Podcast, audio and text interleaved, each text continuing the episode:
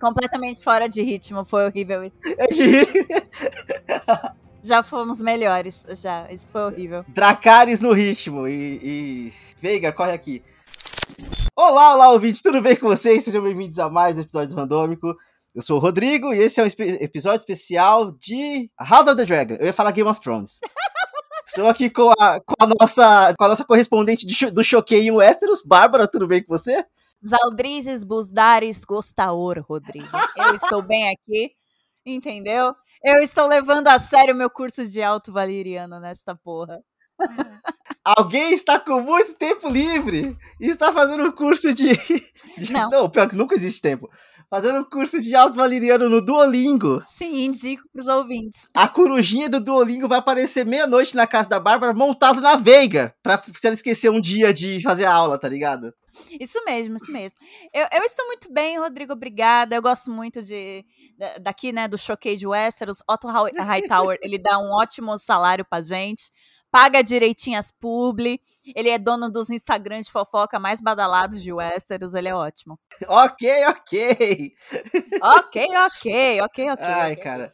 Mas é isso, acabou a temporada, a gente achou uma boa ideia vir falar sobre tudo que aconteceu, porque foi muita coisa. Foram, sei lá, tipo, 30 anos de história que passou nessa temporada. Por isso, é, desde a coroação da Reinira como herdeira até o fim da temporada são pelo menos 20. Porque o filho mais velho da, da Alicent tem 20 anos, né? Aham. Tem 21. E o merdeiro Não tem é uns 17. Isso. Você viu aquele meme? Inclusive, eu já aviso que a capa do episódio você vai ter memes. É, cara, tem um meme que é muito bom daquele cara que faz um filme de, de, de comédia, o Martin Lawrence. Aí, tipo, How old are you, Amond? Aí, 17, 17. Aí ele, Bitch, you look like 30. Você parece que tem 30. Porque, né, pegaram um ator muito mais velho. Tá, tá muito estranho. E os filhos da Renira que tinham que parecer meio que São babies. próximos, eles eram crianças, assim, eles tinham muito cara de criança. Por isso que deu até dó. A Negroni. I was to say the same thing. Yeah. Bagliato. Mm. With Prosecco in it. Antes de chegar nesse ponto, que foi o último episódio agora, que é o que tá mais fresco, eu achei importante a gente falar que até o episódio 5 dessa temporada foi um elenco, e a partir do episódio 5 pra frente mudou o elenco. E pra mim foi aonde a série brilhou. A partir do momento que mudou o elenco, brilhou, porque eu não tava gostando muito da, da Alicent mais nova. Vamos lá. Pontos importantes só pra falar aqui antes Sim. de qualquer coisa. É todo mundo um bando de pau no cu fudido do caralho. Não tem certo, não tem errado, mas os de verdes são, são ruindade, nós piores. temos os verdes Então, assim- e depois os, os pretos. Vamos deixar isso claro aqui. É, que, que também são ruins. Mas E- eu vou apoiar a Rhaenyra Targaryen em todas as atrocidades que ela fizer daqui pra frente. crimes de guerra serão- cometidos. É, ouvintes, vamos deixar bem claro que este podcast é um podcast black, tá? Eu lamento muito pra quem é aí green. Se você for green, dê seus argumentos nos comentários do nosso Instagram. Se justifique. Justifique. Porque assim, não dá defender. Não dá. Você é amiga de infância da menina e rouba o trono dela pra botar o seu filho merdeiro. Não, não, E achar ruim que ela não gosta. não, não pode. Amiga tóxica. Aliás, o Rodrigo falou da troca de elenco. Eu só queria destacar que é, fez muito parte do hype essa troca de, de elenco. Porque você faz a série irritar duas vezes. Primeiro com um elenco, depois com outro. E vamos concordar que latino-americano ama essa merda? A gente ama quando tem fase 1 Sim. e fase 2 na novela. E House of the Dragon tem estrutura Novela. de novela. Gente, vamos concordar? O bagulho é a usurpadora com dragões. É Avenida Brasil com dragões. É Nina e Carminha total. Uma fez a outra. É, é Coringa e Batman. Só que em vez de ter uma passagem de tempo, é, sei lá, ali por volta do episódio 30 e outra no final pra falar seis meses depois, tá tudo muito bem, é uma por episódio. Era uma por episódio. Era engraçado que todo episódio começava com nossa, porque fazem cinco anos que passou tal e tal coisa que você acabou de ver no último episódio. Ah, não, porque fazem, fazem seis anos que tal coisa aconteceu. Não, porque fazem dois anos. E, tipo, todo episódio começava com alguém falando a contagem do tempo pra você tentar se situar no que tava acontecendo ali. Ah, mas eu achei até sutil. Ah, eu não achei muito sutil, não. Eu achei sutil. É melhor do que um lettering no começo, tipo, dois anos depois. Tipo uma certa série que acabou com um ambiente e escreveu Mordor num PowerPoint horroroso. Eu, não- eu, eu, Esse não será o, episódio de Anéis de Poder, porque Anéis de Poder não vai ganhar o episódio, tá? É, é, meu tempo é mais precioso. É, mas rolou isso, tá? Rolou lettering porco Hum, pra falar pra gente, né? Pra nós, é, espectadores que somos burros o suficiente pra não entender que ali virou Mordor. Nossa. Mas falando em lettering, uma coisa que eu achei uma forçação de barra do caralho, apesar de eu entender o que eles quiseram fazer, é no primeiro episódio que não tem abertura, mas tem o lettering. Tantos anos antes de Daenerys Targaryen. Tipo, ah, para, vai. Eu sei que. que- Caraca, Rodrigo, você já não gostou disso? Eu achei bobo, eu achei bobo, porque be- beleza, que depois eu entendi que eles estavam tentando consertar alguns problemas de Game of Thrones nessa série. Tipo, a questão da, da, Da porra da profecia horrorosa. da profecia da, do, do Coisa de Gelo e Fogo. O que eu achei interessante. Eu achei justificável, sabe? Faria sentido isso, isso existir e ser perdido. Eu, acho, eu, go, eu, acho, eu gosto da ideia. Eu não acho que resolve Game of Thrones. Até porque, tipo assim, isso vai ser perdido. A Daenerys nunca soube desta porra. Ninguém nunca soube desta porra. Sabe, tipo. A Daenerys da série, vale a pena frisar. Ah, sim, não, aqui, considerando 100% só, só as séries. A gente pode fazer comparações em relação ao livro, você vai trazer comparações do livro. Porque a Daenerys dos livros, até o quinto livro, se eu não me engano, no Dança, o povo lá das Cidades Livres já falou pra ela que há uma, uma profecia. Porque ela Hum. encontrou já feiticeiros, é, fei- feiticeiras vermelhas nas andanças dela lá pelas Cidades Livres. Ela já encontrou feiticeira vermelha que já falou sobre a canção de Gelo e Fogo. Mas pra eles tem outro nome, que é Azor Ahai. A- As pessoas acham que são duas teorias diferentes. Não são, gente. É a mesma coisa com nomes diferentes. Pro pessoal do, do Deus Vermelho, é Azor Ahai. Ele que vai salvar o mundo da grande noite. E pra galera de Westeros, é o príncipe que foi prometido, que vai fazer a canção de Gelo e Fogo, que é o sonho lá do Aegon. E, e é isso. É essa a diferença. Mas é a mesma coisa. É exatamente a mesma coisa. Príncipe ou princesa, tá? Be- é, um beijo. Alto Valeriano seja gender neutral desde sempre. Mas é, é- é isso, assim, tipo, é, eu gostei disso, não acho que resolve, aí eu não acho que eles deviam ter, tentar atrelar tão forte assim, não, porque a Daenerys, tipo, a gente, a gente já viu o final da Daenerys, tá ligado? Tipo assim, não tem importância o que ela vai fazer, porque ela vai. Rodrigo, pelo amor de Deus, você tá reclamando dos primeiros 0.3 segundos da série. Vamos passar dos 0.3 segundos. Porque, não, porque a partir disso eu comecei a gostar. A Negroni. I was going to say the same thing. Magliato. Mm. With Prosecco in it. Aí, só, só, só pra falar também, tipo, eu não tava gostando muito da atriz da Alicent, é, mais nova, porque eu tava achando ela boazinha demais e eu queria ter ódio dela, eu não conseguia. Aí quando mudou Mas pra. não é o momento de você ter ódio dela. Não, eu sei, mas ali ao mesmo tempo ali ela já tava dando pro pai da Renira, tipo, o que, é- o que já é bizarro bastante, sabe? Tipo, Sem opção. Aliás, quando você entende que a Alicent nunca teve um orgasmo, você entende muito sobre o personagem nossa, dela. tristeza, tristeza demais. Entendeu? Ela casou com o velho, que soca fofo, entendeu? E Nunca pôde pegar a Renira. O maior sonho dela era pegar a Renira e não pegou a Renira. Amei esse, amei esse retcon dos livros. e, tipo, amei que fizeram elas amigas, porque, vamos lá, um pouquinho de BG dos livros. Alicent e Rhaenyra só nunca se bicaram. Aham. tá? Nunca se bicaram. Então, na, a série fazer esse lance de amigas de infância que foram construindo uma amizade e que tudo desca- descaralhou de repente, eu acho muito bom. E eu acho que aí que eles. Nossa, mas enga- en- enganchou o público de um jeito, porque Nina e Carminha, entendeu? Backstory, as pessoas amam backstory, as pessoas amam algo que causou uma parada que vai causar grande vingança. É o tipo de história que engajam as pessoas. Então, aquelas pessoas que se amavam tanto, que tinham tanto amor entre elas, agora se odeiam, mas de um jeito. Amigas e rivais. Amiga Siri Vale.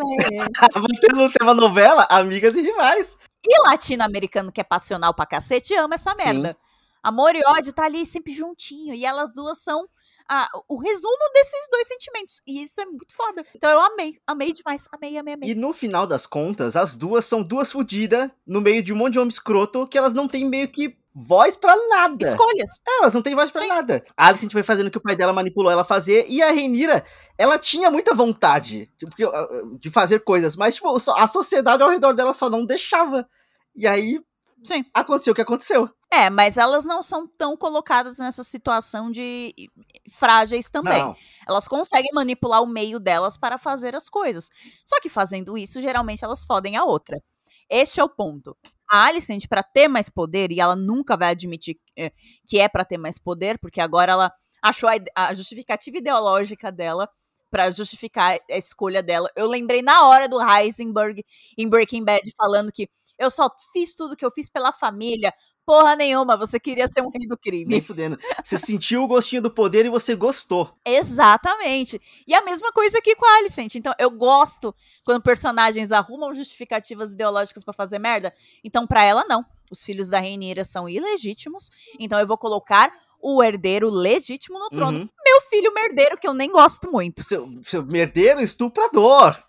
Assim, eu, Exatamente. eu, eu achei foda que ele. Foda assim, naque- naquelas, né? Tipo, eles deixaram muito claro que o moleque é uma bosta. Ele é realmente muito bosta. Ele é ruim. Ele é uma péssima pessoa. Mas ela, como. Ah, não, porque, oh meu Deus, vai ser meu filho sim, porque meu filho estuprador é melhor do que o filho bonzinho, só que ilegítimo da outra, tá ligado? Então, porque ela quer poder. Sim. Porque com o meu filho no trono, eu continuo ah, mandando aqui nesse, nesse castelo. Uhum. Então, é, nessa tentativa das duas tentarem ser mais poderosas, tentarem controlar os seus destinos, elas acabam fudendo a outra. E, e vamos concordar que a outra, por boa parte da temporada, foi a Reinira. Só a Reinira se fudeu nessa temporada. Esse último episódio, pelo amor de Deus, sabe? Tipo assim, começou com ela perdendo um filho e terminou com ela perdendo outro. Sabe assim, é, mu- é muito bizarro. Sendo que o que eu achei, isso eu achei legal que eles. A, a maternidade, ela é um personagem chave na série como um todo, porque, tipo, o primeiro. acho que é o primeiro episódio que muda o elenco já mostra a Renira te- parindo e eu tendo que andar pra mostrar o bebê pra Alicent, porque sim, é o primeiro ou o segundo episódio. E, tipo, já é pesado pra caralho, tá ligado? E ela tá lá sangrando ainda. E inclusive, e aí eu quero trazer dois pontos aqui que eu acho que são dois, dois, pontos muito altos. Que esse episódio, ele é muito bom, e ele é muito bem escrito, e ele é escrito pela mesma roteirista que fez o penúltimo episódio, que é o, o- todo o Conselho dos, dos, dos Verdes lá, Puta episódio, inclusive. a Sarah Hess. E aí, eu só quero deixar muito claro que tinha uma galera bostejando no Twitter, falando mal do episódio 10 que eles não gostaram, culpando a Sarah Hess, sendo que não foi ela que roteirizou o último episódio. Então, tipo assim, meu Deus, tá ligado? Eu não sei de onde tiraram, inclusive, que a Sarah Hess não gosta do Damon. É, porque. Ai, porque ela não gosta do Damon. Foi, foi só ela que escreveu episódios na temporada. Porque o Damon, pra mim, é um esquizofrênico. Ele tem uma personalidade por episódio. Bah, mas é a passagem de tempo. Aí a personalidade dele vai variando. Concordo, concordo muito. Mas não muda completamente. Eu ainda sou um pouquinho da mesma Bárbara que eu era com 16 anos. Certas características minha, minhas continuam. Eu, eu sou uma pessoa assertiva, eu sou um pouco grossa às vezes, o meu raciocínio é muito rápido e eu tenho tendência a tentar associar as coisas quando eu tô explicando alguma coisa. Uhum. Isso, isso é desde os meus 16 anos até hoje. Continuo gostando tanto assim de Arctic Monkeys e querendo ser europeia? Não. Não. Isso mudou no meu personagem. Agora, o Damon do- é, é um sanguinário maluco que explode cabeça em nos primeiros episódios. Aí ele é apaixonado pela Reinira do nada. Ele some com a Lena. E aí ele é um marido meio merda pra ela, mas ao mesmo tempo. Eu não entendo, porque nos livros ele é um bom, mari ele é um bom marido e um bom pai, tá, gente? Aí cortam as cenas dele abraçando as filhas quando a esposa morre, e aí ele só finge que as outras duas filhas não, não existem. existem. É. Cara, é muito complexo. Então, tipo, é um personagem muito. E eu Volátil. entendo ele ser complexo, eu entendo por conta dos livros, porque nos livros realmente cada pessoa tem um ponto de vista diferente do Damon, mas é uma adaptação que podia ter sido feita, gente, porque eu fico vendo esquizofrênico. Chama o James McAvoy pra fazer ele na próxima vez, fragmentado. completamente fragmentado, completamente. E aí, só que, ao- só que ao mesmo tempo, chegou no, nesse último episódio que o, o, rolê inteiro foi todo mundo, ai meu Deus, o Demon está enforcando a Reinira. Isso é bem Damon. Exato, você lembra que há três episódios atrás ele tava matando uma esposa dele, jogando ela num cavalo e deixando ela paraplégica e matando ela depois? Tipo, gente, é o mesmo personagem. Por mais que É ele aparentemente goste da Reinira, ele gosta mais de poder. E ele queria o trono pra ele. tudo que ele faz desde o começo da série é tentando conquistar poder. Ele chegou usando uma coroa de, de pedacinhos de madeira no coisa porque ele conquistou um território pro rei, tá ligado? Assim, ele quer poder. Tanto faz que ele, ai, porque ele gosta da Renira, ele gosta dela, mas ele, tipo, ele fez é grooming com ela. É, mas ele tá puto também. É, aquela toda cena, eu entendo como ela aconteceu. Eu achei ela mais escrita assim. Mas é, não foi a Sarah que escreveu. Beijo. As pessoas deviam jogar hate na pessoa certa, pelo menos você vai jogar hate. É o Ryan Condal, pra quem quer saber. Ele fez o primeiro episódio, o segundo episódio, o terceiro episódio e o último. Então, assim, apontem pra pessoa certa. Nossa, e ele fez um primeiro episódio tão bom. Enfim, é, o primeiro episódio pra mim é intocável, inclusive. Aquela cena eu entendo porque ela aconteceu daquele jeito. O Damon é impulsivo, o Damon é babaca, e ele queria naquele momento mostrar poder perante dela. Porque numa briga física, realmente ela não ganha dele. Mas Ele depende dela. Não, ele ficou com inveja dela. Porque ela sabia da teoria. Da, da teoria, Da da profecia. teoria pra gente, profecia pra eles, né? Da profecia de, da canção de Gelo e Fogo. E aí ele não sabia do que ela tava falando e, pra, e ela mostrou que era importante pro Viserys. Tudo que é importante pro Viserys e o Daemon não partilhou, ele era aquele amigo pilha errada que se você chama um amigo pra festa e não chama o outro, ele vai infernizar a sua vida por oito anos. Então, assim, ele ficou puto porque ele não foi incluído. E ao mesmo tempo, a Renira, quando percebe isso, ela, ela percebe que ela tem mais poder do que ele. Tipo assim, por mais que ela não tenha força física. Então, a, a dinâmica de poder da, da, da- da, é, cena é muito bem estabelecida, apesar do diálogo ser meio ruim. Acho que assim, o, a construção da cena é meio ruim. É aí que eu tô falando que é mal escrita. Eu não gostei dos diálogos mesmo. Mas a dinâmica de poder funciona. A Negroni. I was to say the same thing. Yeah. Bagliato. Mm. With Prosecco in it. E aí, eu só não entendi. Eu entendo. Assim, vamos lá. Não é que eu não entendi, eu entendo. A gente ama o, o, o Matt Smith. Namoradinho na internet. É isso. É simples assim. Ai, meu Deus! O Matt Smith está enforcando a, enforcando a Emma Darcy. Não, gente, não é o Matt Smith. Ah, vai ver, vai ver entrevista. Vai ver entrevista, eles conversam sobre, eles falam que eles entendem qual que é o momento em que os personagens estão ali, eles estão sofrendo de, de luto e tudo mais, cada um tá lidando com o luto da sua forma, blá, blá. Não acho que o luto seja tão relevante naquele ponto ali, porque eles estavam muito pensando na, na sucessão, porque eles. Não, não, não, não, não. Aí você falou merda. Não, o luto importa sim, porque o, Ah, não sei. o Damon, ele lida com três lutos no- ao decorrer da série. O primeiro, da esposa do Viserys, que ele faz piada logo depois que a mulher morre. Já mostra que ele não sabe lidar com o luto dos outros. Depois da própria esposa, que ele dá risadinha quando o tio dela tá dando um discurso. E todo mundo fica, hã? E ele não sabe lidar com luto. E a terceiro, da única pessoa que ele ama mesmo, que é o Viserys. E o Viserys morreu ali. Ele não sabe lidar com luto. Mas a risadinha que ele dá no outro não é quando ele tá desviando a atenção do da ilegitimidade das filhas da Renira? Eu não sei se é desviando a Ou essa é atenção. outra cena? É, é a mesma cena. Mas eu não achei que é desviar a atenção. Eu, eu acho que é realmente não saber lidar com a situação. Ele é muito estranho. Em qualquer lugar que ele anda, ele chama muita atenção pelo guerreiro que ele é. E ele não sabe se portar direito. Aí abre só um parênteses que é muito bizarro, porque ao mesmo tempo que ele é essa pessoa, ele, tipo, é o mestre das sombras. Ele anda com capuz, ele mata pessoas, ele vai nos puteiros e ninguém percebe que é ele, tá ligado? Essa é uma parada Targaryen dos livros que eu acho muito engraçado. É só botar um gorrinho, rapar a cabeça. Ninguém sabe que você é Targaryen. É incrível. Porque eles escondem o cabelo platinado pra fazer merda. Inclusive, um ponto alto da série também, que foi o, o marido da, da Reinira que não morreu, que eles fingiram que o cara morreu e ele raspou o cabelo e foi embora. Eu achei muito legal isso. O Laenor, é. Gays trambiqueiras. Ga- Exato. É, A gente, a gente apoia aqui o, o, o momento das gays trambiqueiras, tá ligado? Ele fez muito que bem. Beleza que, tipo, agora é meio estranho pensar que ele sabe tudo, ele vai ver toda a merda que, ele vai ouvir falar de toda a merda que vai acontecer ali em Westeros e não vai fazer nada, o que ao, ao mesmo tempo ele meio que, ele era uma pessoa de família, ele ia gostar de, ele gostar não, tipo assim, ele não ia gostar de ver a família dele sofrendo, Uhum. Mas ao mesmo tempo ele morreu, entre muitas aspas ele morreu. É, isso pode ter um desdobramento, mas eu não posso contar porque é futuro spoiler. É, ju- Justo, eu sei que tem um personagem que aparece que, enfim, coisas acontecem. e eu sei que também pode gerar BOs em relação ao dragão dele, que vai, ou vai ter outro dono depois, se não me engano. O Sea Smoke. Isso. Mas, enfim, é uma coisa que eu gostei. Eles podiam muito bem ter matado o cara e foda-se, tá ligado?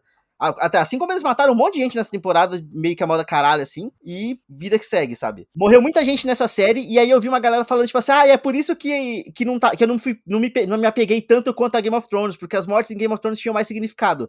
Médio. É, não, morre, morre só gente secundária em House of the Dragon até agora.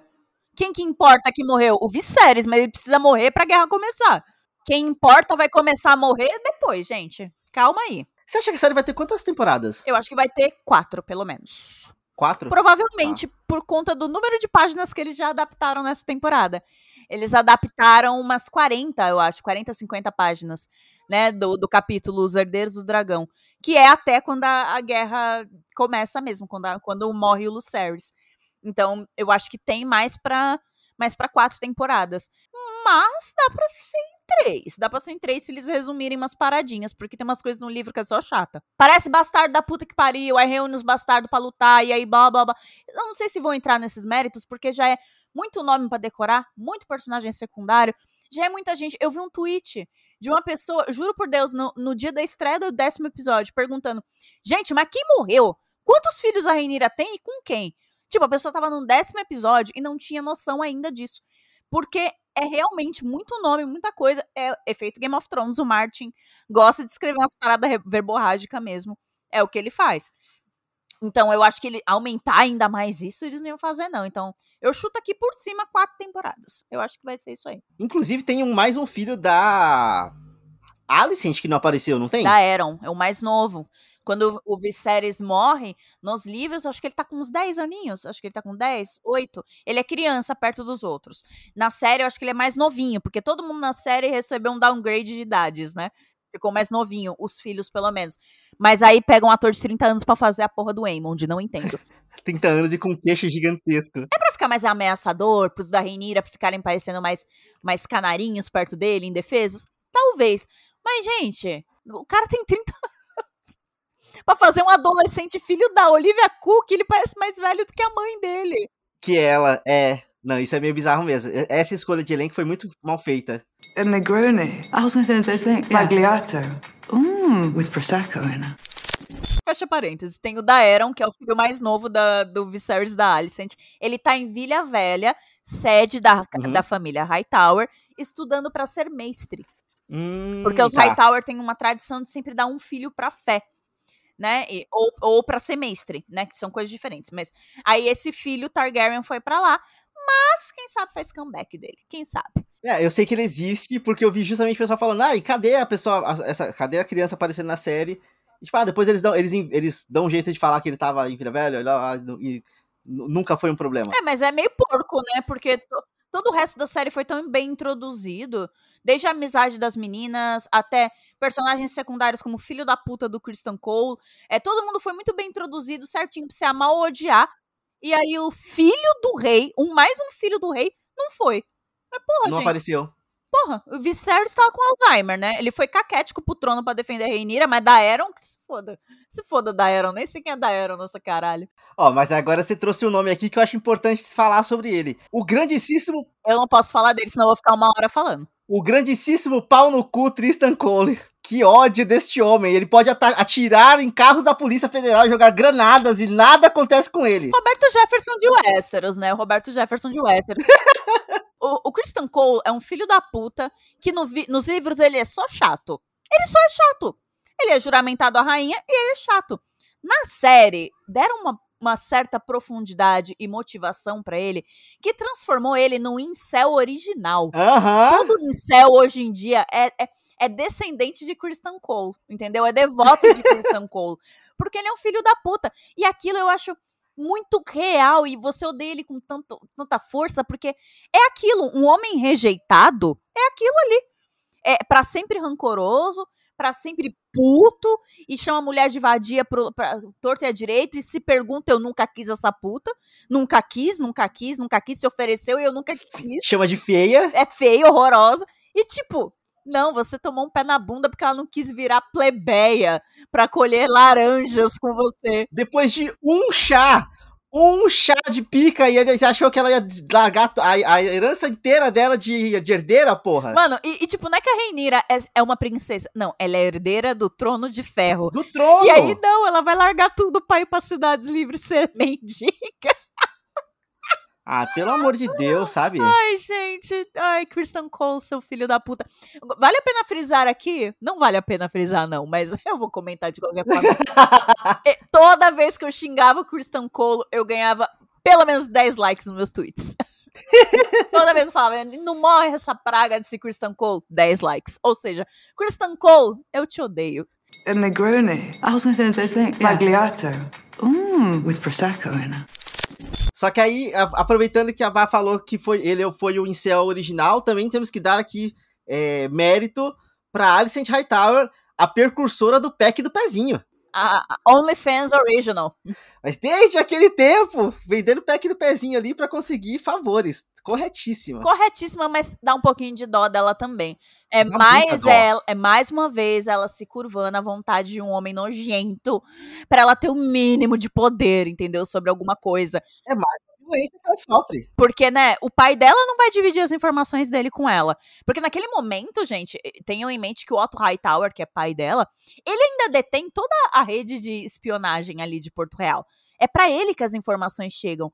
Pra ela só chegam as informações que aquele nojento daquele, daquele, como é que é, Larry Strong, né? Ah, que é aquele filho da puta do Larry Strong dá pra ela. E é esse o preço. Então ela se sujeita, se humilha, pro- vê o cara batendo uma do lado dela, pra ela ter o mínimo de informação, senão ela tá fudida. Então é, é foda. Aliás, Larry Strong, primeiro mestre dos sussurros, né? Que é a profissão do. Varys no futuro. Muita gente não fez essa ligação. Ah, não, ele é o novo Mindinho. Não, gente, ele é o novo Ele é Varys. É a profissão do Varys, que depois virou profissão fixa do Conselho do Rei. Porque antes era meio clandestino. O Larrys não senta em nenhuma cadeira do conselho. é depois que vira realmente um, um- um cargo. E vocês veem depois o Varys, ele senta na mesa do conselho e dá fofoca pro rei. O que ele quer, claro. Ah, obviamente. Não, mas assim, é, é foda, porque, tipo, a gente. É, é isso, assim, a gente falou, de, deixou claro, não, porque os verdes são bostas, isso aqui, a gente não gosta dos verdes. Mas a Alicent em específico, tirando que ela cria a própria realidade dela, porque ela ouviu três palavras saindo da boca de um velho moribundo e, WandaVision. e reafirma, reafirma tudo que ela acredita, ela sofre muito, ela sofre muitas violências, é muito bizarro, sabe? Tipo assim, a forma com que o pai dela trata ela, a forma com que. Ela é uma coisa, ela é uma moeda de troca. Vai lá falar com o rei agora, filha. Agora, pai, ele acabou de perder a esposa. Vai lá falar com o rei. Agora, é. Nossa, E mano, mesmo- é muito pesado. Não, e é bizarro que, tipo assim, do, do momento 1, eles colocam basicamente ela pra disputar contra uma criança. Porque ou, ou o rei tinha que casar com ela, ou tinha que casar com a menina Va- Valerian, que era uma criança. A Lena Velaryon, é. É pesado. É, é bizarro, sabe assim? É uma situação bizarra. E, tipo. Eu, eu não sei como que eu posso explicar isso, mas é, a série força a gente a tomar algumas decisões morais muito estranhas. De tipo, em determinado momento a gente tá torcendo pro incesto da Renira com, com o tio dela. Em determinado momento, gente- em determinado momento a gente tá é, tor- é, tipo, torcendo pra que o rei case com a Alicent, que é a melhor amiga da filha dele, pra não ter que casar com uma criança, sabe? Tipo assim, é, é, os personagens têm a moral, a moral fluida, a gente tem que ter essa moral, moralidade. Não, não, não. Os personagens não têm moral fluida. É a moral daquele universo. Eles não É, pra né, eles tipo. ali não estão fazendo nada de errado. Vamos lembrar que o universo do mundo de Gelo e Fogo não é um universo medieval nosso. É um universo, é um universo medieval fantástico. próprio. tá Aham. próprio, então não, não, não dá pra julgar com as nossas morais. Então, é, inclusive o rei fala pra Lena Velaryon, é, o que que sua mãe falou pra você, pra você falar isso pra mim? Aí ela respira e fala que eu não precisaria ir pra cama com você até os 14 anos. E, então, tipo, pra É. eles ainda há uma moralidade em casar com a criança. Não, a gente espera até os 14, tipo, 14 ainda é muito novinho.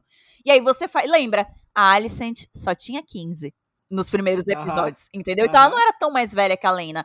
A Reinira tinha 15. Então, enfim, gente, é pesado. A Negroni. I was going to say the same thing. Yeah. Magliato. Mm. With Prosecco in it.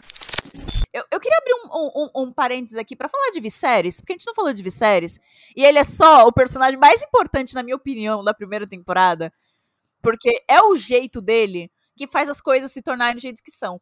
O Viserys é um banana. Aham. É uma banana split. O, o cara mas não faz nada. Mas nada. Mata um convidado do casamento da filha dele, não faz nada. Christian Cole continua com o emprego, continua com seu seguro-desemprego, seu FGTS. Nada acontece com Christian Cole. o irmão dele desrespeita a memória da esposa dele dias depois da mulher morrer. Ele não faz nada. Nada acontece, sim. Então, assim, coisas acontecem com o Viserys e ele só fica. Ai, caralho, que nem aquele meme do Ben Affleck que eu vou colocar na arte do episódio, Fumando. que é tipo, puta que pariu essa porra desse reino. Inclusive fizeram a versão do Viserys, tipo, o, o cabelinho do Viserys no Ben Affleck naquele meme. Amo, amo. Porque pra mim o Viserys da série, ele é todo assim. E eu acho que foi uma adaptação muito boa com relação aos livros, porque o Viserys do livro, ele é fanfarrão. Ele gosta de festa, e de torneio, e putaria. Não tanto putaria, porque ele realmente gostava da esposa dele. Mas o, ele é o rei que tudo se resolve no jantar. Tudo se resolve num torneio, vamos todo mundo ser amigo. Então, é, nos livros ele é um pouquinho mais inconsequente. O Viserys da série, ele é mais sério. Ele é bem mais sério. E ele, ele entende que a coroa tem um peso. Só que ele sofre tanto por isso que, sei lá, paralisa ele de tomar qualquer decisão. Ele, não, eu tenho que manter o reino né? O reino seguro, beleza, não vou começar uma guerra, não vai começar uma guerra. Mas que se for dos Stepstones também, se for dessa porra desse Corlys. Uhum. Mas, rei, você vai deixar o Corlys e Velaryon, que tem a maior frota de Westeros, lutar sozinho lá, se fuder? E a rota comercial? E se ele corta a rota aqui pra Porto Real? Que depois a gente tem, né, um, foreshadowing dessa história, né? Que depois no décimo episódio se justifica do porquê o Corlys queria, né, o, tanto os Stepstones. E o rei fez o quê? Nada. Não, não, nada. É. Ô, rei, o seu, o seu irmão é meio merdeiro, né? Matou ma- mais de 100 na Baixada das Pulgas. Você vai fazer alguma coisa? Não. Ô, rei! É, é, é tipo, oito episódios as pessoas Viserys faz alguma coisa. Faz alguma coisa, reage, mulher. A única coisa que ele faz, e aí, melhor episódio da temporada, episódio 8, é ele defender a legitimidade dos netos dele, Da Renira. Né? Os Uhum. filhos da Reinira pra herança de Driftmark, né? Deriva Sim. Marca. Que é a casa da. que é a sede da casa Velaryon, que os filhos da Reinira, depois de casar com Laenor, é, que são bastardinhos, que eles vão se tornar lords, né? O segundo filho dela se tornaria lord. E, cara, que cena dele andando pro trono. Puta que pariu. Ô, Rodrigo, Não, é eu não choro fácil, não. Ali tocou o coração. Sério? Sério, mano. Eu não, a gente não vê pais bons na TV há muito tempo. Isso é verdade. E, e, tipo, nem o Walter White, que a gente fez aqui a referência, ele não era um bom pai, ele usava a família de justificativa ideológica pra fazer as merdas. Ele nunca defendia aquele filho dele, nunca defendia a filha. O Viserys é um merdeiro por omissão, mas a única ação dele é pra defender a filha dele. É o meme das crianças afogando, sim, ele com a Reinira e deixando o resto afogar. ele tinha uma filha favorita. É, até porque, querendo ou não, é a filha da. É a filha dele com a esposa dele que ele mais amou, né? Então, É, com a Emma. entre muitas aspas, faz sentido. Ah, ah, acho que com certeza, né? A gente sempre vê esse negócio de pai que casou de novo e aí gosta mais dos filhos da segunda esposa ou mais dos filhos da primeira. Sempre tem isso porque o homem não presta, então Sim. sempre tem essas coisas. Mas, porra, a cena. Porque a gente nunca vê ah, paternidades positivas em Game of Thrones. Essa é a, primeira paternidade. depois- O Ned Stark também. É positiva com mulheres em Game of Thrones. Porque do outro lado você tem o Otto, que é horrível com a É. Alicent. Isso também se reflete nas maternidades das, das mulheres. A Reinira não manipula os filhos dela. Os filhos dela trabalham em equipe, são ótimos cavalheiros, entendeu? Eles são adoráveis. Por quê? O pai dela a amou muito e tratava ela assim, com esses valores. O Otto é um pai de merda. Quanto a Alicent, ela só replica o comportamento do pai, que é manipular. Então ela fica no, no ouvidinho dos filhos dela o tempo todo. Ó, aqueles bastardos lá pegando tua herança. Olha lá, vocês estão aqui, vocês são legítimos, ó, vocês têm cabelo platinado de Luísa Sonza. E vocês não são herdeiro do trono, vocês não são porra nenhuma. E, e, tipo, que horror, mulher! Porque aí depois, lá no episódio 8, quando as duas estão num momento até que bom, não adianta elas estarem num momento bom. Porque elas têm um passado juntas positivo. Então, aquela relação poderia se recuperar. Mas ela incitou tanto os filhos dela contra os da Que outra vira aquela merda. que fudeu. Fudeu foda, Uhum. fudeu foda. Inclusive, em Avenida Brasil, eu não acredito que o filho da Nina vai gostar da Carminha. Eu não acredito. Porque o que aquela mulher sofreu com a Carminha não tá escrito, Sim. entendeu? Eu trago aqui a Avenida Brasil Sim. sempre porque pra mim a estrutura é idêntica. A Negroni. I was going to say the same thing. Magliato. Mm. With Prosecco in it. É idêntica a Avenida Brasil e idêntica a Shrek, né? Vários vídeos de comparação de House of the Dragon com Shrek. É muito Esse bom. clássico. É muito bom, os frames são É idênticos. muito, muito. Porra, o porco chegando na mesa do de jantar, assim, sabe? Tipo, porra, o rei morrendo, no- do- morrendo depois. Enfim, muitas coisas, muitas, muitas coisas. Só que aí tem um personagem que a gente talvez tenha que falar aqui. Eu não sei se tenha que falar mais, na real. A gente falou pouco de Reinira. Reinira, ela é o coração da série. E então vamos lá, vamos falar da Renira. A série manipula a gente pra gostar dela real, né? Tipo, nessa primeira temporada, ela não fez nada de errado, em teoria.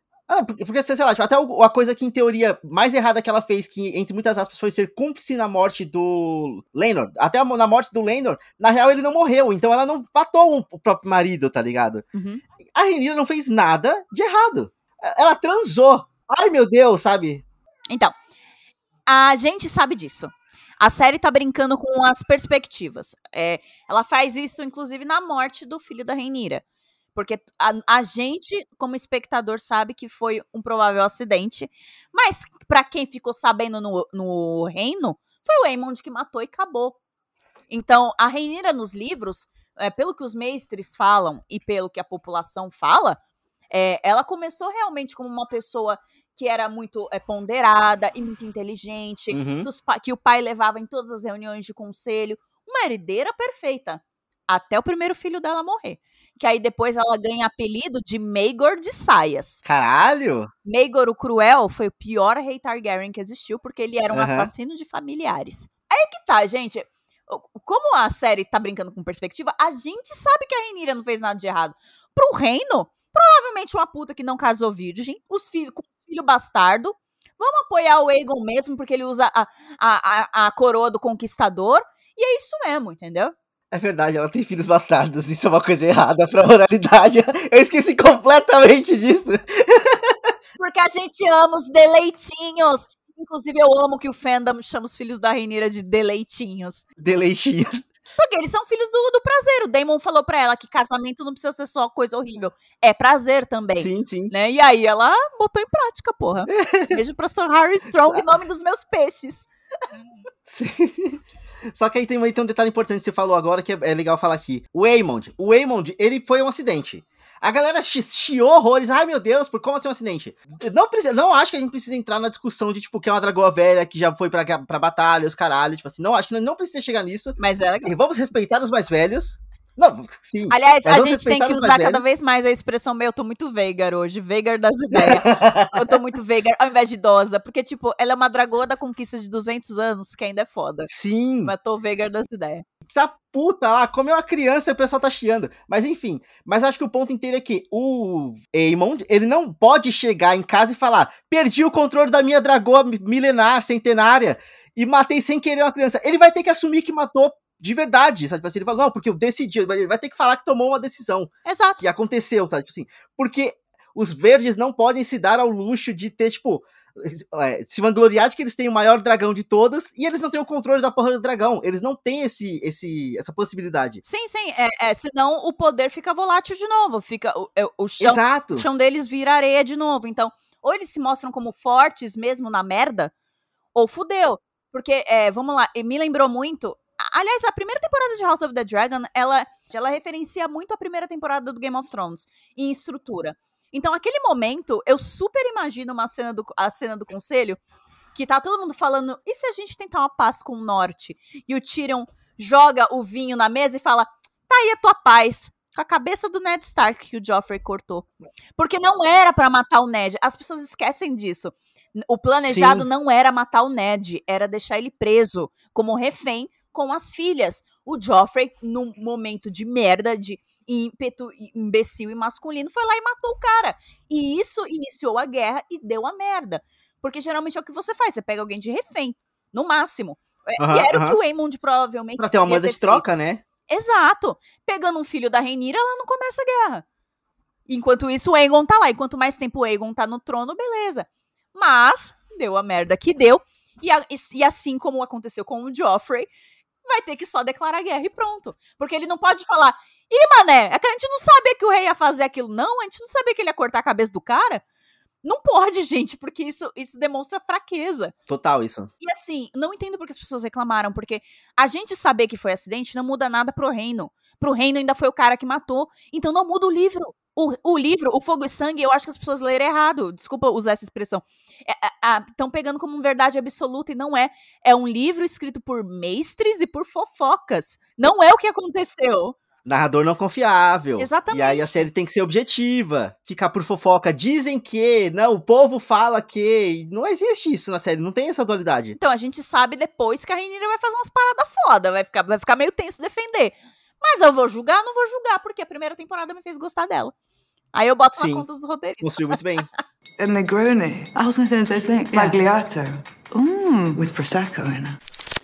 E aí, uma coisa que eu acho muito legal é que você, pe- você pega qualquer entrevista, qualquer coisa en- entre Emma Darcy, Olivia Cook, e, tipo, é uma amizade muito bonita. É uma amizade muito legal. Sabe assim, Neg- Neg- Negroni, É, Sbagliato. Spagliato. Mano, a voz de Emma Darcy, nossa. É. What's your drink of choice? A Negroni. I was going to say the same thing. Yeah. Magliato. Mm. With Prosecco in it. Oh, stunning. Yeah. Tudo, é voz tudo, tudo, tudo. maravilhosa. Tão imponente, né? Aham, nossa, e, e, e muda até na personagem, né? Tipo, fica, fica, uma coisa diferente. É, mas é muito foda. O elenco, o segundo elenco eu achei ele incrível, eu achei ele muito perfeito, assim. O primeiro eu gostava muito da Renira, mas eu, eu, eu não conseguia odiar a Alice, eu sabia desde o começo que eu tinha que odiar ela, então eu esperava que, ela, que a jovenzinha me desse ódio e não dava. Mas ela é não era pra fofinha. odiar, ela é fofinha mesmo. Não dá pra odiar. Ah, inclusive, a, a atitude fofinha, a página de livro que a, que a, que a Alicent guardou por anos pra entregar pra, pra Reinira depois, tipo assim, ah, ela ainda, ela ainda se gosta, ela ainda teve o desejo da Reinira ali desde a adolescência dela e nunca conseguiu suprir aquilo. Be Love, gente. Be Love, que nunca deixaram concluir. Não tem justifica, justificativa heterossexual pra ela ter guardado aquela página por tanto tempo. É, é. Mas como eu falei, aquela relação poderia ser restabelecida. Mas o tanto que ela falou na cabeça dos filhos, não ia dar, não ia dar, não ia dar mesmo. É, prestem atenção no que vocês falam pros seus filhos. Pode causar morte de familiares. Sabe uma coisa que eu achei interessante da cena da coroação da Reinira, que eu acho que é algo que a gente tem que comentar aqui? Reinira usa a coroa do pai, né? Porque não foi usurpada pelo aham. irmão. E a coroa do pai era do rei J. Harris o Sábio. O maior rei Uhum. Targaryen, melhor que Daenerys, inclusive, né? Porque, né? Foi mal Daenerys, mas o, o véio era melhor. É, porque foi o rei que fez todas aquelas puta obra em Westeros, que fez a Estrada do Rei, que tirou o direito da primeira noite, que era uma coisa horrorosa, que senhores podiam pegar a mulher do cara logo depois de casar antes do cara.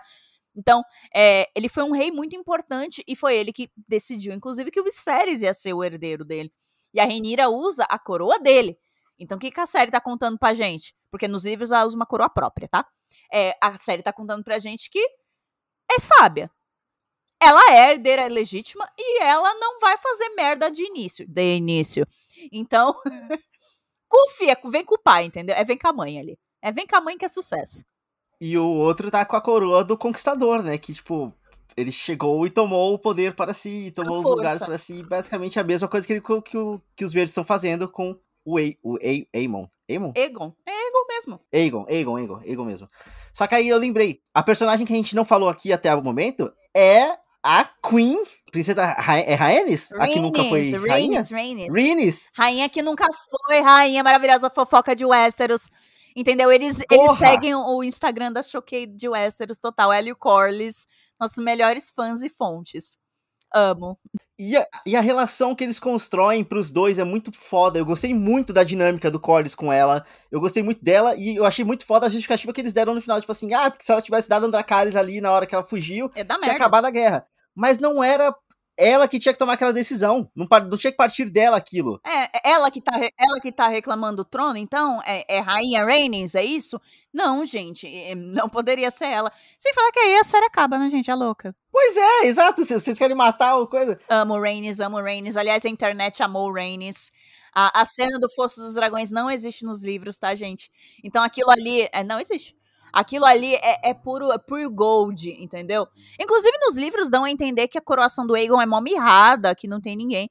Ali eles fazem ao contrário, eles deixam pouca gente em Dragonstone com a Rhaenyra e muita gente vem do Aegon, pra ficar mais difícil pra Rhaenyra, inclusive, a legitimidade. Inclusive, outro ponto legal da coroação da Renira. Na coroação dela, só tá pessoas que meio que escolheram estar ali. São pessoas que realmente estão ao lado dela. E na do, do Aegon, é, as pessoas foram forçadas a entrar na sala pra poder ver o que ia acontecer, tá ligado? Empurraram o povo Não- do meio da rua pra É. entrar no Poço dos Dragões, uma coisa horrorosa.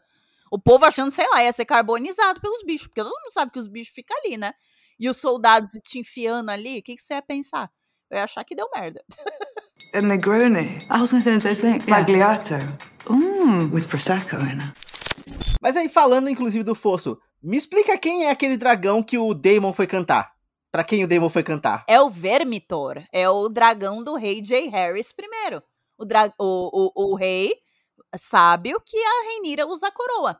O Vermitor, ele era a besta de bronze, né? A fúria de bronze. Ele é grande, em tamanho ele só perde pra Veigar, porque, né, véia pra caralho. Mas, tipo, o Vermitor deve ter uns, uns 120 anos, e a Veigar deve ter 200. Tal como o Dercy, né? Tá. Nosso Dercy de Westeros. e aí, o, o Vermitor, ele tá sem montador, né? E aí, o Daemon tá indo lá não pra domar ele, porque não dá pra domar outro, tá, gente? Ele tem o Caraxes e, e, e não dá, não é assim. Ele só Inclusive, tá. o dragão do Daemon é foda. É muito bonito. Puta que pariu. Assim, eu acho ele pescoção feião, eu amo foda. ele.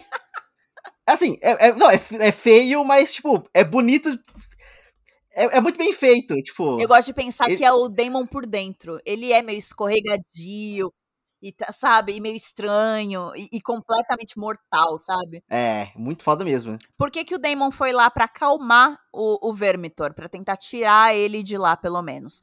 Porque o Vermitor não tem nenhum montador.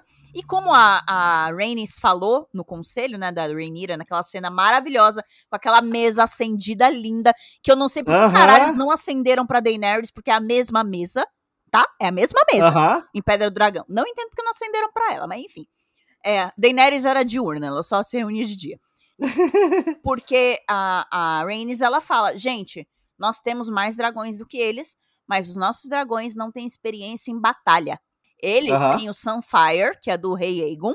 Eles têm a Veigar, que é a maior em experiência em batalha e é gigante, que é do Aemond. E eles têm a Dreamfire, que é da Helena, que é a mina que fica falando as profecias. Então, gente, até ela tem Aham. um dragão. E a Dreamfire, que tem experiência em batalha, que era da princesa Raena. A Dreamfire é a provável mãe de Drogon, Vis Viserion e Rhaegal. É os ovos, é os ovos dela que somem, que vão parar depois do Mar Estreito. Então, é, pensem, gente. Dreamfire, mãe do Drogon. Entendeu? Então, é, eles têm dois dragões com experiência em batalha. O único que não é é o Sunfire. Então, eles precisam igualar esse número de pelo menos dois com experiência. Porque do lado dos pretos, só o Caraxes tem experiência em batalha. Ah, o todo o resto, o, o Sea Smoke também tem. O Sea Smoke também tem. Mas todo. Mas tá sem montador. Que é o, val- é o dragão do Laner. O- Todo o Aham. resto não tem experiência em batalha. Dos meninos é muito pequenos. A Melis, ela é maravilhosa. Mas a Rhaenys nunca lutou com ela. E antes Sim. dela, a Melis, ela era, sabe de quem? Da mãe do Daemon e do Viserys.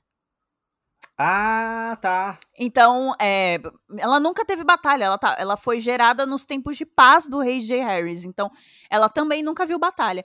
E o Vermitor é o último dragão, sem ser dragão da conquista, que viu batalha. Então, eles precisam de um dragão que viu batalha. Entendeu? E o, o Vermitor vai ter um montador babado. Eu só digo isso. Eu acho que vão adaptar na cena, na série para um outro montador, que aí eu espero de coração. Mas nos livros eu, eu acho até que ok.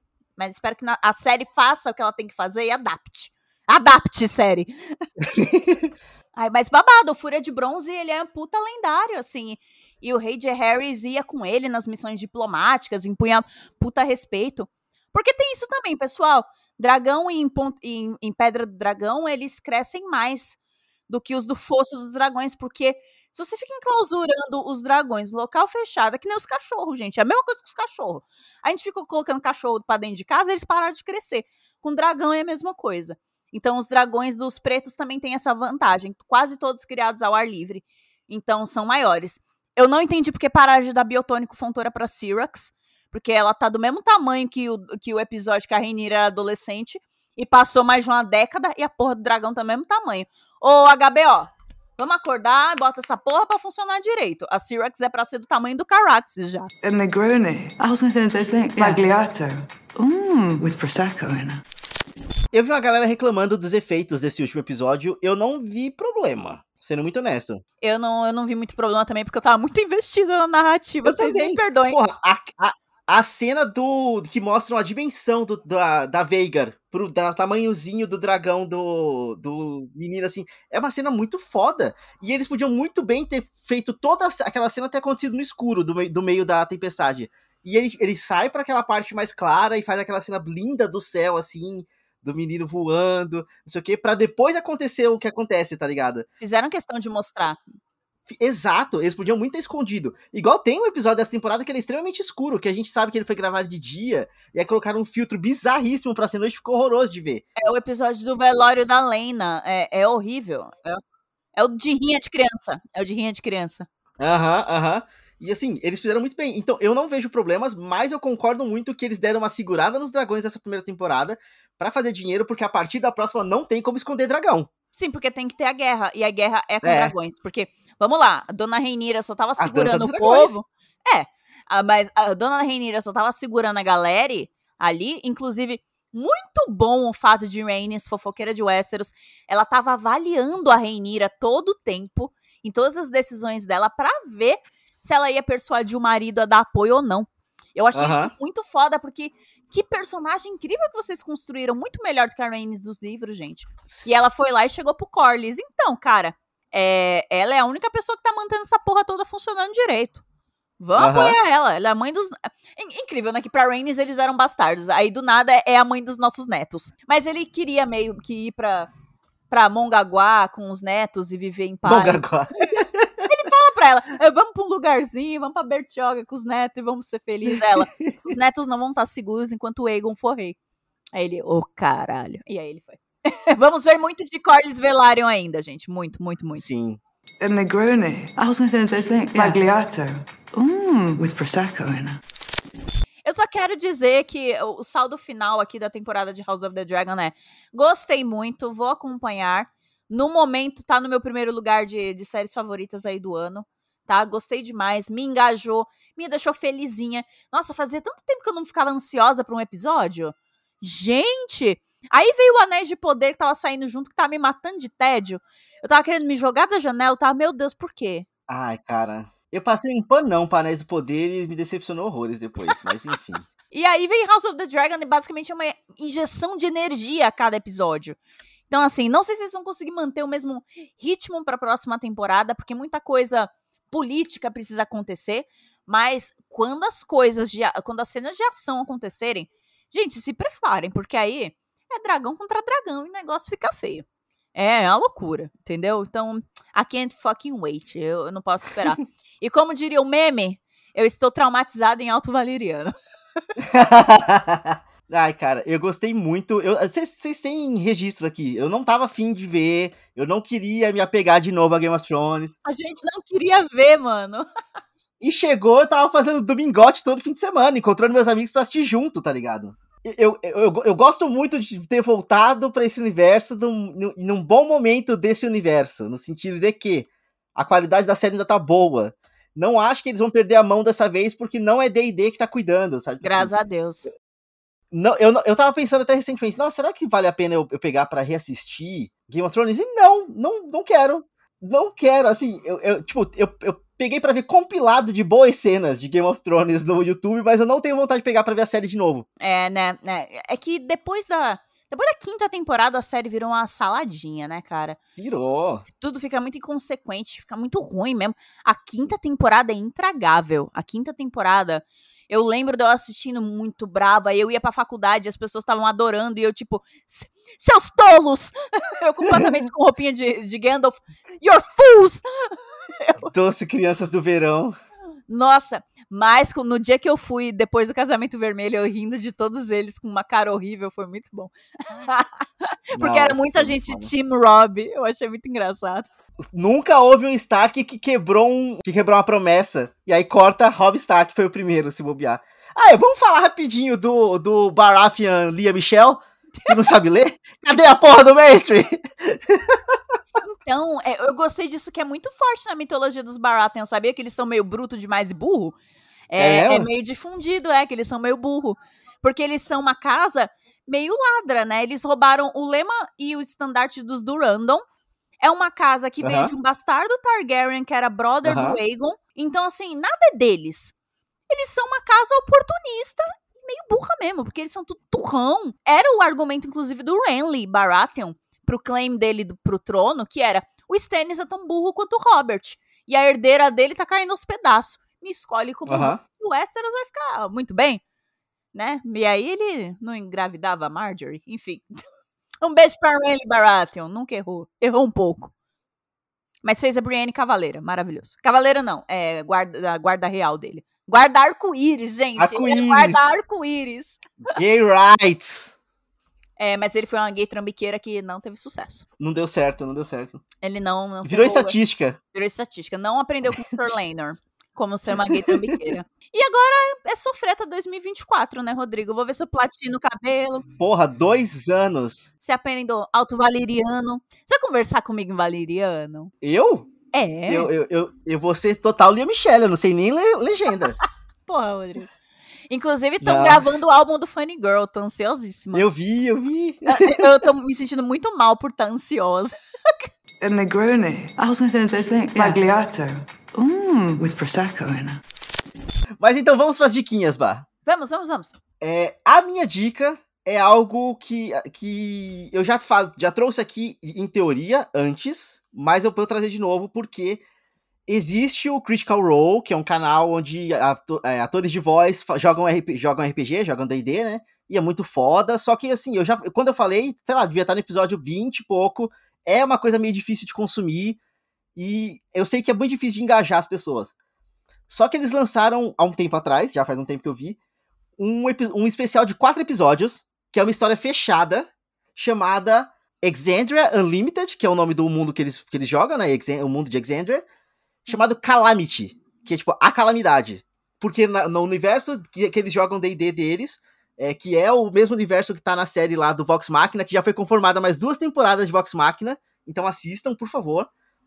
É dito que no passado aconteceu essa calamidade que deixou o mundo nas trevas por muito tempo, até a- tudo começar a se, se recuperar. E, essa, e, tipo, o continente que foi atingido pela, pela calamidade, ele foi devastado. É uma velha Valíria, tá ligado? É uma coisa meio muito nesse sentido, assim, é uma coisa muito Todo grande que aconteceu. tem seu cataclisma. Exato. Todo, aconteceu alguma coisa muito grande. E esse- esses quatro episódios em específico, eles se passam nas últimas 24 horas do, daquele continente antes de acontecer a calamidade. Ih, mané. E é muito absolutamente foda. É uma coisa muito, muito, muito, muito foda mesmo. Assim, porque pra eles começarem a mesa, eu tava vendo as, as conversas deles depois, né? O, o mestre, que no caso, de- nesse, nesses quatro episódios, não é o, Ma- o Matt Mercer, que faz o, o que mestra, é o Brandon Lee Mulligan, que ele é um cara muito foda também. E ele fala assim: criem seus personagens do jeito que vocês quiserem, com todos os itens mágicos que vocês quiserem. Então tá todo mundo muito overpower. Porque como é um Assim, especial de quatro episódios, eles já estão, tipo, nível muito alto, com muitos poderes e muitas coisas. E é foda, é muito foda. A forma com que os personagens se relacionam, a forma com que tudo vai acontecendo. E assim, a gente desde o começo sabe que vai dar merda. Só que chegou no final, tava chorando copiosamente. Eles não podem morrer. É muito incrível. Não, assim, é, é porque é tocante, sabe? Assim, o Brandon, ele narra de uma forma que te pega. Ele te pega pela emoção. E tem um ponto muito específico que tem umas histórias. Tem uma parte da história que gira em torno de crianças. E o Brandon adora fazer vozinha de criança. E ele faz uma carinha de inocente enquanto ele narra. E, tipo, coisas horrorosas acontecendo. E crianças, tipo, papai, o que está acontecendo? E aí o pai precisa mentir pro próprio filho, tá ligado? O mundo tá acabando, caralho. E o pai tá tendo que mentir pro próprio filho falando que vai dar tudo bem, sabe? Que vai, tá tudo, que vai dar tudo certo Meu Deus. é muito pesado. pesado, é muito pesado. E um ponto muito interessante também é que são, tipo, são seis pessoas na mesa, cinco delas são extremamente mágicas. Assim, super, hiper, mega mágicas. E o sexto deles é um cara que não faz magia. Ele é tipo um detetive no ar, Ai, what the fuck? bird person, tá ligado? É, é, é, mas, mas faz muito sentido. É um detetive no ar, bird person que tem uma pedra que brilha quando alguém mente e por aí vai, assim. Os personagens são muito foda. É, é simples assim, os personagens são muito foda. Tem dois personagens específicos ali que eles são é, ex-marido e mulher, tá ligado? E aí a dinâmica de dois, duas pessoas que já foram casadas tendo que li- lidar juntas pra resolver aquela situação. Enfim, assistam, no- tá, no, tá no YouTube. Eu tenho que avisar que são longuíssimos. O primeiro episódio eu acho que tem três horas. O Eita. segundo episódio acho que tem quatro horas. Eita. O terceiro episódio tem cinco horas e o, e o quarto episódio tem seis. Tá, pô, você vê a prestação. House of the Dragon. pre- não, mas é você, pra você ver a prestação. Você vai vendo de pouquinho em pouquinho e uma hora você termina, sabe? Eu acho que eu demorei quase duas semanas pra ver os, os quatro episódios. Vale muito a pena, muito a pena mesmo. Assim, por ser, uma, por ser um especial de quatro episódios, apesar de eles serem gigantescos, é muito mais fácil de consumir do que assistir os 37 episódios que já tem do da campanha atual, tá ligado? Sim, sim. Então, recomendo muito. Se você gosta de D&D, acho que até se você não gosta, se você não conhece muito, Mas que é uma boa história. exato, e são personagens que são fáceis de, se- de reconhecer, fácil de entender o que eles são e, a- e partir dali, porque eles são construídos naquele momento, eles são apresentados naquele momento, então não tem que ter background, não tem que ter nada, sabe? Você não precisa saber mais sobre aquele universo. É só muito foda. Então assistam Exandria, Exandria Unlimited Calamity. Calamity! Vai estar linkado aqui no post pra vocês, viu, ouvintes? Fiquem tranquilos, porque eu não sei escrever essa porra. O Rodrigo vai ter que mandar o link. Pode deixar, Não. pode deixar. É um podcast. Vocês não sabem como escreve, eu também não. Mas vai estar lá linkado no post. a Lia Michelle tá tão orgulhosa nesse momento. É um podcast acessível para as pessoas que não sabem ler. Olha só.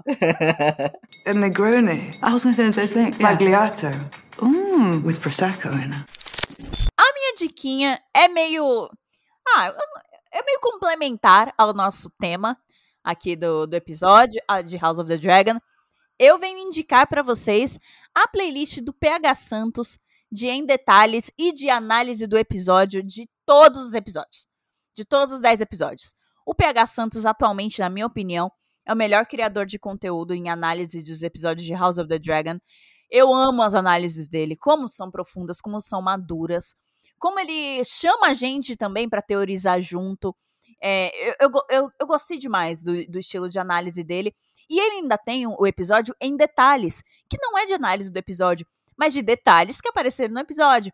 Então, isso que eu tô falando para vocês do Vermintor, né? Do, do dragão do Reed Harris, eu não sei só porque eu li o livro, tá? Então você não precisa ler o livro para saber as coisas que eu sei.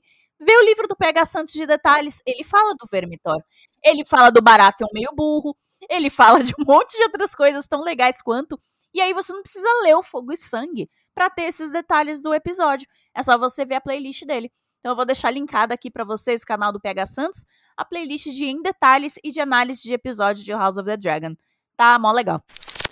E aí, só antes de encerrar, eu queria indicar também uma, uma criadora de conteúdo do TikTok. Ela só fala inglês, então, e não tem legenda, então talvez não seja a coisa mais acessível do mundo. Mas o nome dela é, é Lady Dragon JJ.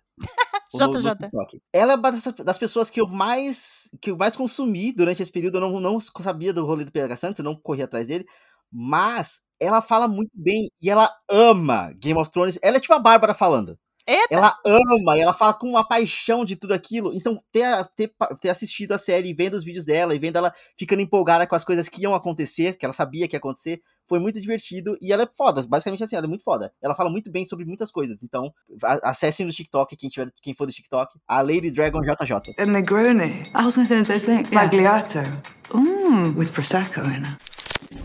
É isso. Temos um programa, Rodrigo. Temos um programa. E aí, eu não sei se você quiser falar, temos um programa em. em, em Em Alto em Alto Valeriano. Eu sou, Alto Valeriano só lembro do Valar Morghulis e Valar do Raeres, e é isso. Elon é Mago Nikea episódio. Temos o episódio. Porra.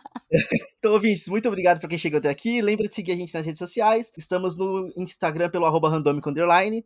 Tem o nosso sitezinho bonitinho lá com todos os episódios, todos os episódios de madrugada, com links de- na descrição com todos os detalhes que a, gente, é, que a gente cita durante o programa. Ouvinte, vote certo, pelo amor de Deus! Esteja do lado certo da história, porque quando os mainstreams forem falar do que aconteceu aqui, você, vai, você não vai querer ser um verde, tá ligado? Você não vai querer ser uma Bolsonara. Caralho. Candidata Bolsonaro. Então é isso, votem certo. Nos vemos no próximo episódio e tchau, tchau. Tchau!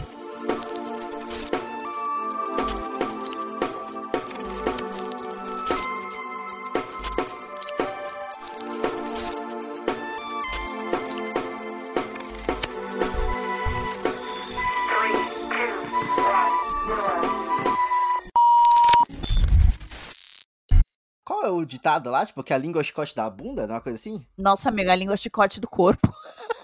Do cu- Vai pro final essa. Não, per... não permito, não lhe dou a parte. Não lhe dou a parte. Não lhe dou a parte. Eu Não, não, não permito, não sou obrigada. A minha filha passou batom na cara, olha isso. Meu Deus! Eu preciso desse print, pera.